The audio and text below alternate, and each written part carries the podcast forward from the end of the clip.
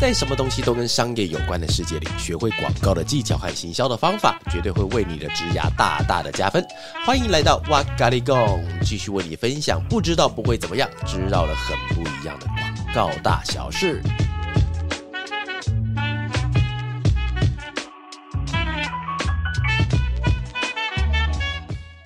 Hello，大家好，欢迎来到哇嘎哩供，我是 Vava。来，今天跟大家聊一聊，就是我刚刚开始经营公司的一些故事哈。呃，因为其实这个问题蛮想，诶，之前的蛮想跟大家聊的，但是因为就很多的朋友嘛，他可能是在现在，我觉得还蛮有趣的，就是很多的年轻朋友或者是中间转职的朋友，其实他们开始选择不是直接再加入另外一个大团体，而是直接开始做自己的微型创业。那其实现在微型创业的相对难度会比之前来的更低一点点的原因。因其一是因为现在政府他也还蛮鼓励现在可以做微型创业，所以对于不管是大家的税率也好，或者是你一开始的资本额都好，其实都有还蛮多的让步。好，大家有兴趣的话可以上网去搜寻一下资料，可以让自己的起步相对以前来说比较不会这么难。但我今天想要分享的另外一个层面的东西是想要分享，既然你是刚开始做事，所以你一定会需要有增加客源的这个状态哦。所以我想跟大家分享。讲一些刚开始做陌生开发的技巧。之前有人问我，就是刚开公司的时候初期有什么梦想？我记得，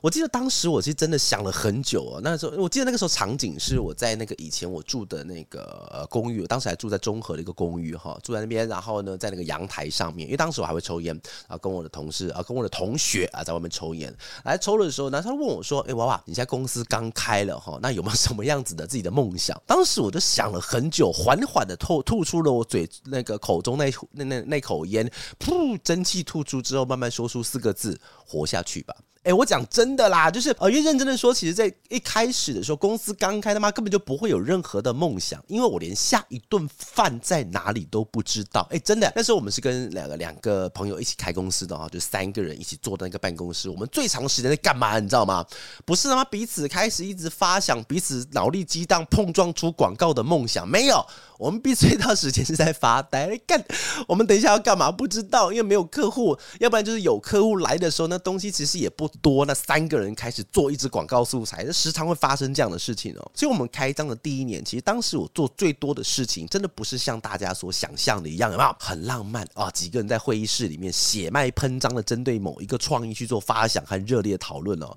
而是除了刚才那件事情之外，而是跟创意讨论没有关系的一件事情，什么？打电话。哎，真的，我跟你讲，当时我最做最多的事情就是打电话，就像现在你很多朋友嘛，你会接到电话说，哎，请问你要不要贷款呢？请问你要不要干嘛？当然了，我当时在做的这件事情虽然没有这么的直率，没有这么直接，但其实我的本质就是在打电话，就是不断的去做陌生开发。然后陌生开发的方式，因为我们的行业跟那种就是银行贷款的那种无差别攻击法还是会有点差别哈，就是因为我们是要让我们特定的对象他们产生广告跟行销的需求。所以当时我是到一零四的银行的那个网站，一零四银行网站哈，然后我在打广告行销这几个关键字，因为你打出广告行销，广告的干广告行销这几个关键字之后，然后会出现什么东西？会啪会出现一大堆的跟广告行销相关的公司，然后因为公司名称出来了嘛，然后我就一笔一笔的打给跳出的所有公司。各位，我真的是一支电话一支电话一直往下打哦。你看现在有时候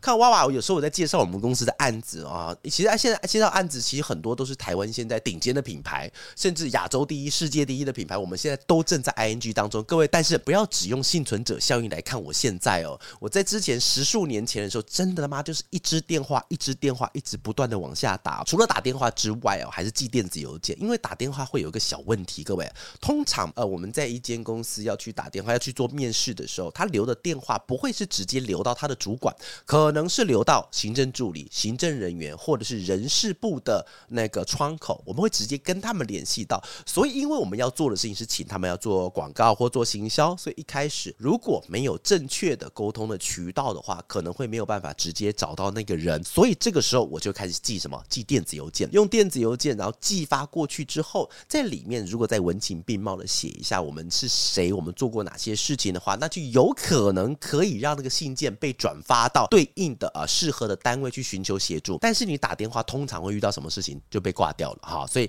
写 email 其实也是不错的机会啊，希望可以找到很多更多合作的机会。好了，其实中间的过程真的超揪心，跟那个疲累还有惨痛的过程，我今天先不提了。那如果你今天真的对这些惨痛经验有兴趣的话，在底底下留言栏告诉我，我再跟你讲每一笔应该要怎么写会比较好一点点了。好，但是我们今天想要聊聊另外一面的哈，就是如何做公司还有自己专长介绍的这件事。所以我也借这个机会跟大家分享一下我当时写陌生开发信件哦，在慢慢发现的几个重点呢。那如果朋友们你们今天有要呃自己草创你的微型企业，或者是你今天在公司里面需要去做陌生开发的话，以下几个重点，那我都欢迎让大家来做一点参考。好，第一点东西叫做团队介绍。来，团队介绍的重点，各位啊，团队介绍重点不是团队介绍写很好，各位真的啊，麻烦请相信我这句话啊。呃，团队介绍重点是顺序。各位，我先讲一件事情啊，如果你今天要做工作介绍、公司介绍，好，我们来做个思想实验哈，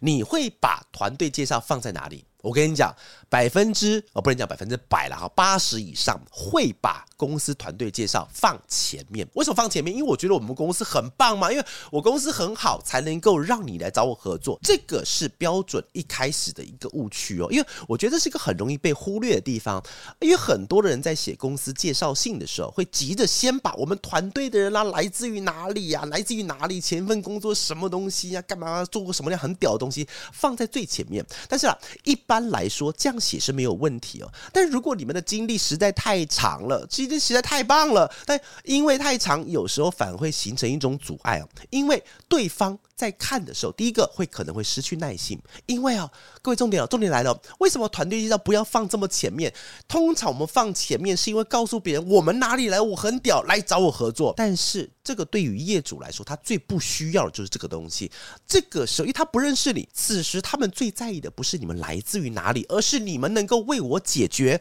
什么问题啊？那如果你的团队经历真的很漂亮的话，没有办法，这真是太太屌、太太太漂亮了。在贾伯斯还活着的时候，我是他左右手，太厉害了。这个如果这样子的话，你可以写前面没差了哈。如果你的团队经历很不错、漂亮的话，那么也建议顺序可以往后放一点点，放在你们能够提供的服务之后。当做你们能力的佐证，有点像什么，你知道吗？各位，有点像是一个产品的说明文字。一般我们会吸引消费者的，不会是后面的什么说明文字，后面什么加了什么乙酸丙缺乙烯加什么丝丝拔拔拔这个东西，超难念的一些营养那个那个那个成分在里面哈，不会是后面的说明文字，而是这个产品的包装外形，甚至是名称或是代言人，这个才是第一步会吸引到我们消费者的。当我们对那个产品有兴趣了之后，你看吧。正常状态是，当我们到了一个商店以后，对那个产品有兴趣之后，自然会怎么？会把那个包装反过来看它后面的文字，而后面的文字就可以把它替代成团队的介绍或形容团队的一些 RTB。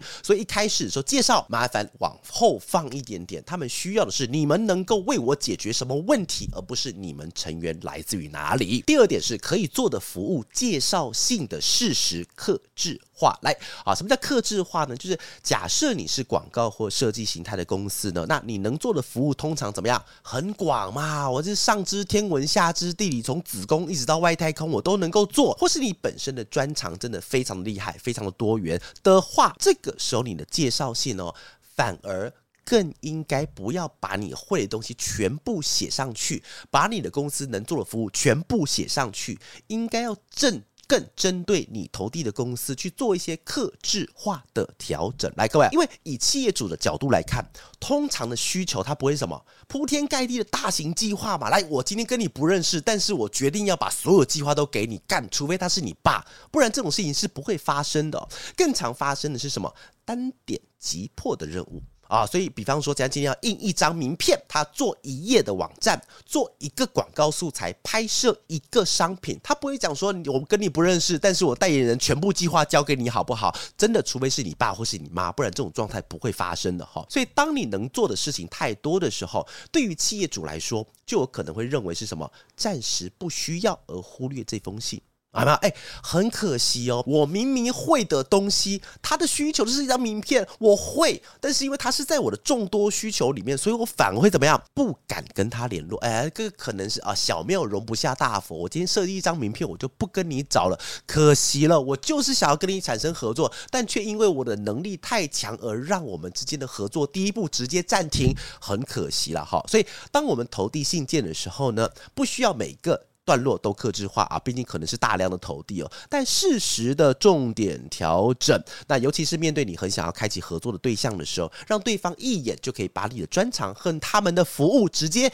连接起来的话，就可以大幅度提升被关注度哦。所以记得不需要每一封的克制化，因为像我们之前在打电话的时候，我们刚刚节目刚开始讲打电话，我可能是一天我要打五十通电话，我每一天每一封都去做克制化的话，大概我大概第二天就挂掉了哈，所以。针对几个你特别想做的，像之前我还蛮想跟几个广告代理商合作的时候，我就会讲说，我就先看这个广告代理商他们的客户是做素食产业的啊，做服装产业的，做鞋类产业的，那我就把我们的呃那个作品集就稍微把相关的东西往上调一点点。我是不是还是有跟他讲我会做其他的？有哦，我还是有讲，但是不是只讲那些，而是跟他们之间有关系的往前放，所以让他们可以更直接的把我能够提供的服务跟他们。之间连贯在一起，我觉得这个真的可以大幅提升被关注度哦。第三点是作品介绍，好，来作品介绍的话，呃，这个地方时常会出现一些障碍啊。各位朋友，如果你今天有你身边的人啊，或者身边的朋友，他们想要去做公司行号的，所以自己开创一个工作室的话，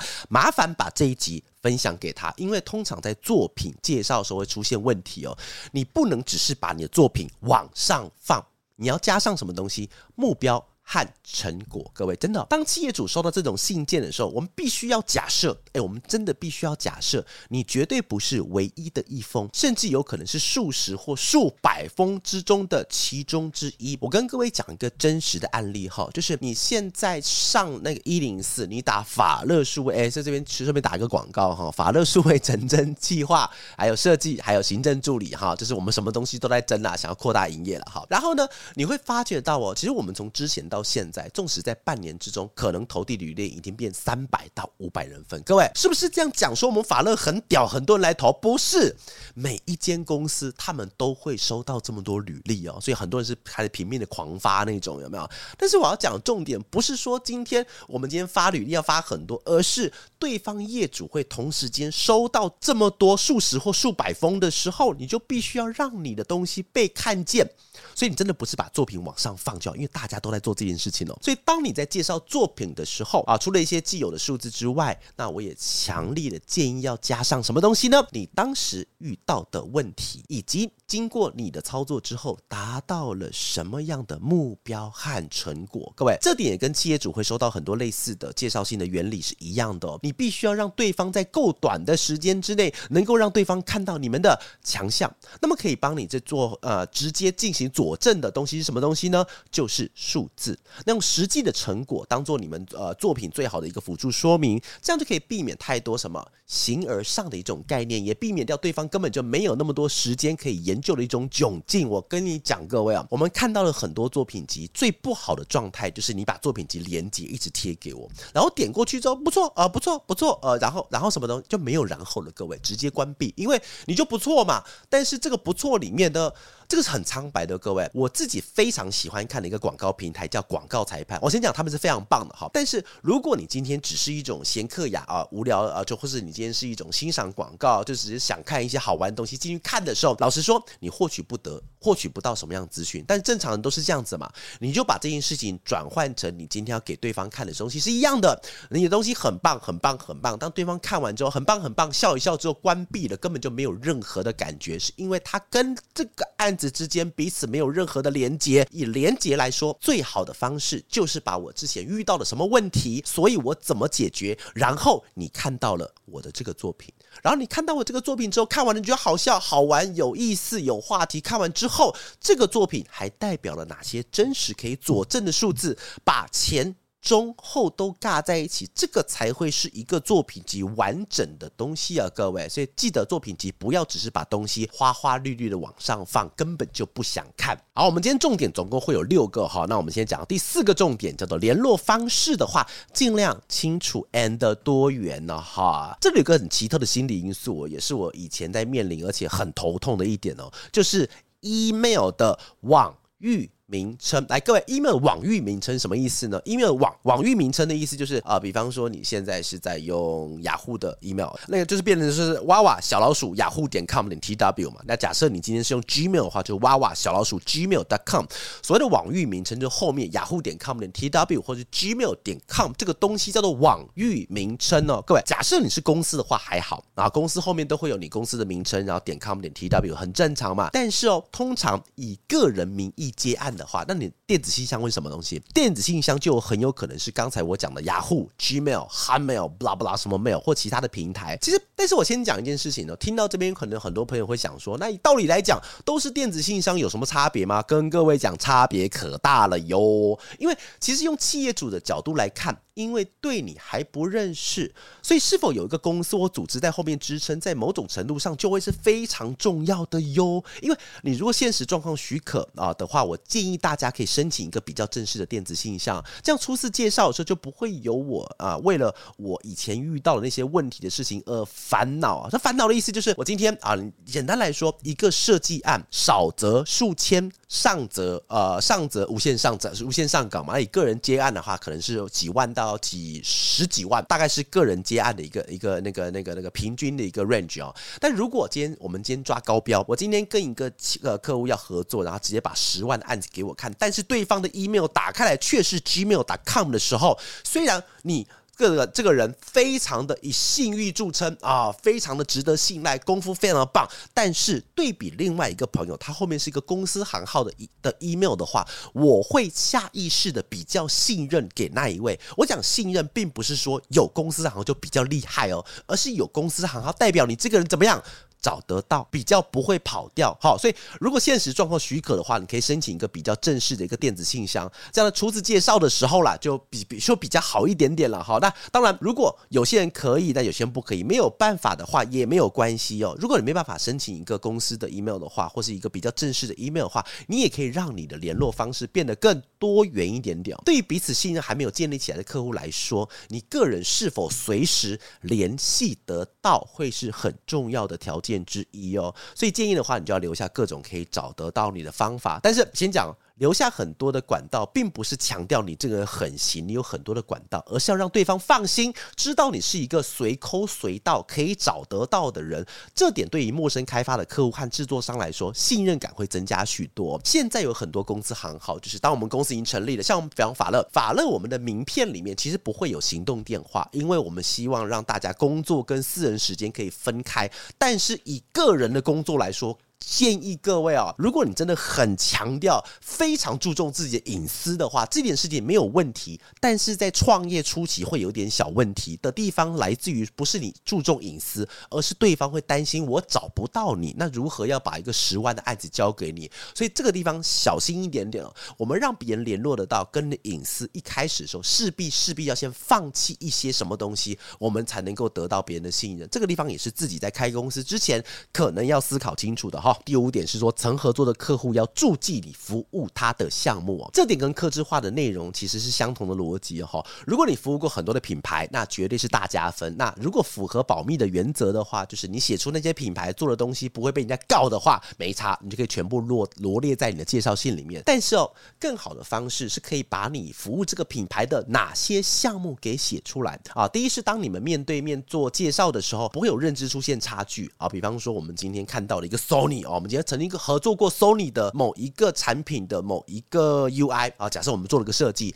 但是你就放了一个 Sony 的大大按钮在上面，所以对方找你的时候，是因为你做过 Sony 的全行销，所以我找你来。但你在现场讲，其实 UI 也很棒，但是因为他对你的期望是做过全行销，所以曾经服务过他们的某一项很精华的东西，反而变成一种。对你来说不好的一件事情，反而你看被给料，对，所以其实你要写的时候就多写一笔，你做了 Sony 的什么东西，你做了 Nike 的什么东西，品牌很大，但是我也没有说谎，所以你今天有需求的人就来找我来做事，不会有认知出现差距哦，所以业主、企业主他也可以针对他想得到的服务，直接就找你的作品下去再讨论。各位这样子哦，很多人想说，哎，我做 Sony 的一个小东西，这样子成交几率会比较小。各位不会，各位客户他不会因为你做了 Sony 而找你做事，他会因为你做了 Sony 的什么东西，跟他现在要解决的问题的状态是一样的而找你做事。各位，所以记得不是品牌越大写上去就越好，而是你做了他们的什么服务，用这样子方式去思考的话，你的成交机会就会更高喽。好，最后一点是第六点，叫做校稿。来，各位，校稿写在最后面，就是因为我希望各位在听这一点的时候，手上可以拿一支笔啊。如果你曾经犯错的话，就拿一支笔去戳你自己的手，有没有？不可能犯这个样错误，太白痴了哈！你一定要切记，忌是忌讳的忌哈，是切记写错对方公司正式的抬头。我直到现在，很多的公司行号或者是一些个人团队想要找我们合作的时候，只要把我公司抬头写错了，我一律删掉。我先跟各位讲，这是真的哦，这真的就是你，你连我公司名称都不知道正确的名称，然后你写过来的时候，你要告诉我，你说你想，你是个很负责任，想要找我合作，鬼会相信你哦。所以记得。这个在于一个新兴的公司里面，不是 Gorilla 公司哦，在新的公司账号里面一定要避免哦。这点听起来真的很荒谈哦，但其实真的会时常发生哦。但是除了我们自己写错字之外，还有一种状况叫什么？你知道吗？因为我们现在输入是什么东西？注音输入法。因为啊，当然，除非你是用仓颉无虾米，那另当别论。但是因为注音输入法的时候，它的输入法很鸡巴，有时候会用你用字的习惯自动帮你选字啊，导致对方呢可能把公司抬头打错了。比方法乐数位那个数，你可能打成是种树的那个树，是有可能的。各位，这种白痴事情是可能发生的，不是你打错，而是系统太鸡巴帮你把那个字给弄错了哈。老实说，这绝对是绝对绝对的大扣分哦。大部分的企业主对于这点是绝对的禁忌，因为代表的可能是你们连对方是谁都搞不清楚，这样对方更不可能把放心的把专业给交给我们。对方把我名称写错了哦，但是我觉得他本身的本质还不错，我们再让他做一次机会，好不好？不会发生这种事，各位直接把你公司给干掉了、杠掉了哈。所以在信件寄出之前呢，那我们建议让第二个人帮你做校稿啊，因为有时候其实你真的不是故意打错字，不是手残了，而是这个时候你字一直以来就搞错了。哎，各位，刚刚那个状况发生了，像比方说，呃，我记得之前打那个什么什么什么，呃，咎由自取那个咎，我一直以以前我都一直把那个咎认知成另外一个咎，所以不是我故意打错字，或是我打错字，而是我认知的那个字它就是错的啊，所以对方的字抬头可能是你一直以来认知以来就是那样子一个错字，所以记得小心一点点哦。再三的确认虽然很耗时间，但是因为你是在企业初创草创之期，所以多花一点时间成本，这也是没有办法的事情呢，要避免一些无心之过，导致自己的机会丧失哦。来，各位，最后来跟大家分享一下哈，自己的专长或公司的介绍信，它其实就像是一种什么例行公事。你会如果把它当做例行公事去发那个信件的话，你成功几率相对来说不会太高。所以我建议大家要换一个角度去想，用商品思维的模式去做思考，并不是在这封信里面要强调你们到底能够做到哪些事情，而是要让对方知道你能够为他们做哪些的服务。来，各位，刚才一二三四五六点啊，如果你的朋友们，或是你的身边，或是你未来自己想要去做创业、创公司，或是在陌生开发的时候，请记得这六点一定要记在你的阿达玛里面。阿达玛是什么？脑袋，记在你的脑袋里面了。好，抓紧这几个重点，让自己的每一封信都有机会可以开拓更多的生意。拜托各位，一定要写对对方的公司抬头，很重要。来，关于陌生开发信件的技巧，你学会了吗？以上就是我们今天的哇嘎哩供，拜拜。